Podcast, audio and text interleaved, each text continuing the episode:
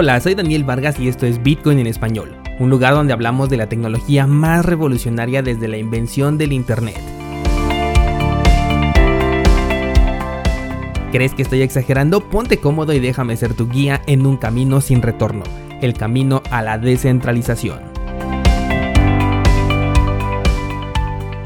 Martes 24 de noviembre de 2020, bienvenidos a una semana más Vamos a hablar un poco sobre el criptomercado y es que Bitcoin está bastante tranquilo, ¿no creen?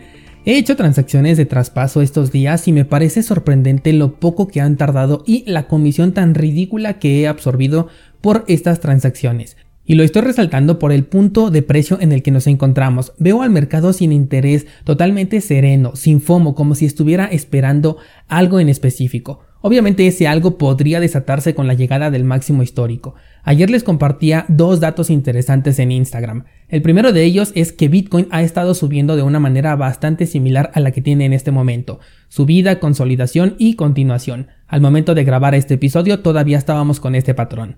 A pesar de que la gran mayoría de indicadores técnicos colocan a Bitcoin en un punto de venta, se siente todavía una sensación alcista, una sensación de tranquilidad en el mercado. Lo otro que les compartí es el gráfico del mercado de criptomonedas alternas descontando a Bitcoin. En este gráfico vemos una subida interesante en los últimos días del mercado en general. Y por supuesto que esto se debe a que muchas monedas se han estado revalorizando de pronto.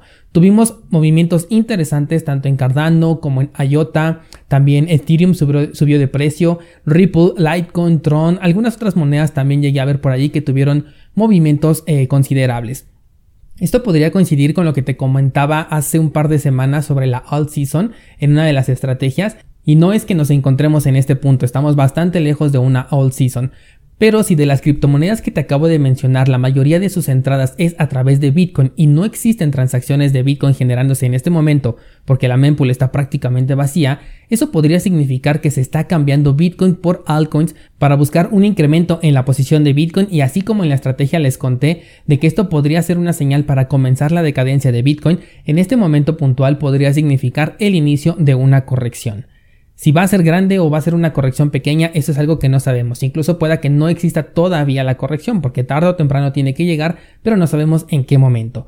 Voy a publicar una idea trading esta semana marcando los posibles soportes que podría encontrar el precio de Bitcoin si es que no supera eh, el máximo histórico para que puedas tener una estrategia preparada por si acaso. Cursosbitcoin.com diagonal ideas, ahí la vas a encontrar esta semana. Yo creo que el día de mañana la subo.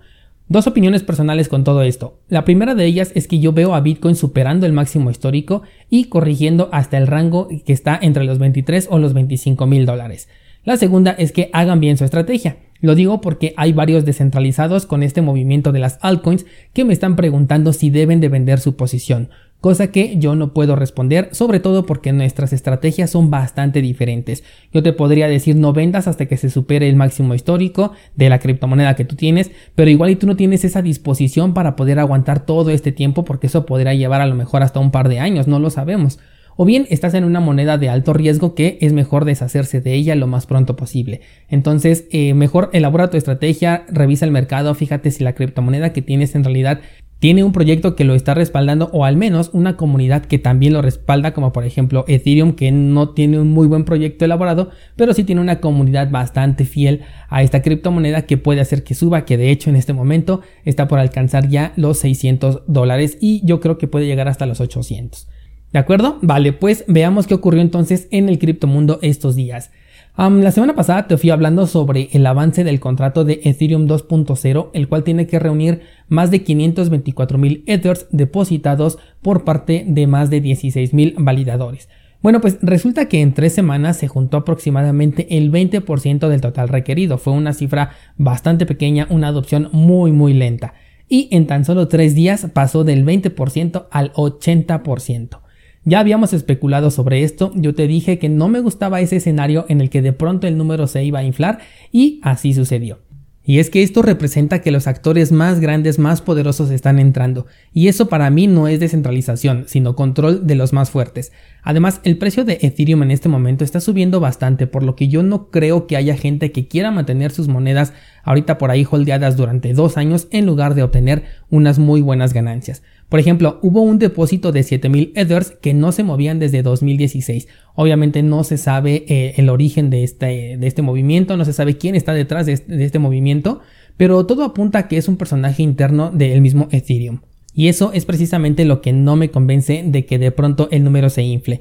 Hoy es el último día para llegar a la meta. Considerando que pasó del 20% al 80% en tan solo 3 días, es probable que sí se alcance este número el día de hoy y que eso haga también que el precio de Ethereum pueda incrementar. De ser así, se programaría entonces el inicio del staking de Ethereum para el 1 de diciembre. Si al día de hoy no se llega al 100% de lo establecido, entonces tendrán que esperar 7 días más para ver cómo evoluciona la adopción de este contrato de Ethereum 2.0. Vamos a hablar ahora de una empresa llamada CypherTrace, que es una empresa que se dedica al criptoanálisis. Y es interesante porque resulta que han presentado dos patentes que en teoría podrían vulnerar la privacidad de Monero.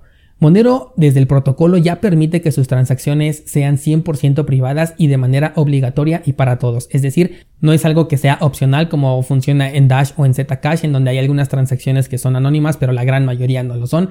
Aquí con Monero todas son anónimas. Y esto lo consigue porque dentro de su transacción esconde tanto la dirección de envío como también los montos solicitados. De esta forma los únicos conscientes del movimiento son las partes involucradas en esta transacción. Si te interesa saber más sobre este proyecto de Monero, hay un episodio aquí en el podcast que de hecho así se llama Monero, en donde te explico cómo es que consiguen que sus transacciones sean 100% privadas. Bueno, pues van a utilizar métodos forenses para el rastreo y agrupación de transacciones que en teoría van a permitir agrupar a los posibles dueños a través de un registro de transacciones. La cuestión es que Monero muestra 11 transacciones cuando se realiza un envío. Y si tú recibes Monero y después repites el proceso de la transacción hacia ti mismo, las posibilidades se multiplican exponencialmente y además esto no representa un gasto considerable porque las comisiones con Monero son ridículas, por lo que resulta bastante inverosímil creer que en verdad hayan conseguido vulnerar la privacidad de Monero, sobre todo si como te dije Después de recibir tus moneros vuelves a enviártelos a ti mismo porque ahí incrementas exponencialmente las posibilidades y no se diga si lo haces dos o tres veces. De hecho, un representante de Monero dijo que duda mucho de la veracidad de esta nota. Además, algo que aprendimos en el episodio de ayer es que las criptomonedas son tecnología, y si es que en verdad se estuvieran acercando a descifrar la privacidad de Monero, este proyecto podría prevenirse e incrementar ese nivel de seguridad, dejando a esta empresa de vuelta al punto cero de su investigación. Monero es una moneda que no se ha apreciado tanto, pero que representa la mejor opción de privacidad que tenemos dentro del criptomundo. Incluso puedes reclamar la privacidad de tus bitcoins a través de Monero en lugar de hacer un conjoin o un Whirlpool si estos te parecen demasiado técnicos. Te voy a dejar los enlaces a los cursos correspondientes en las notas de este programa, en donde te enseño cómo hacer un conjoin, cómo utilizar un Whirlpool y también cómo ganar privacidad con Bitcoin, pero desde Monero. Vámonos ahora con la siguiente noticia y hablaremos del candidato electo de los Estados Unidos Joe Biden. Y es que ya está armando su equipo de trabajo y ha nominado para secretaria del Tesoro a Janet Yellen. En su currículum, Janet ha estado en la Reserva Federal en la pasada administración de Obama hasta el año 2018.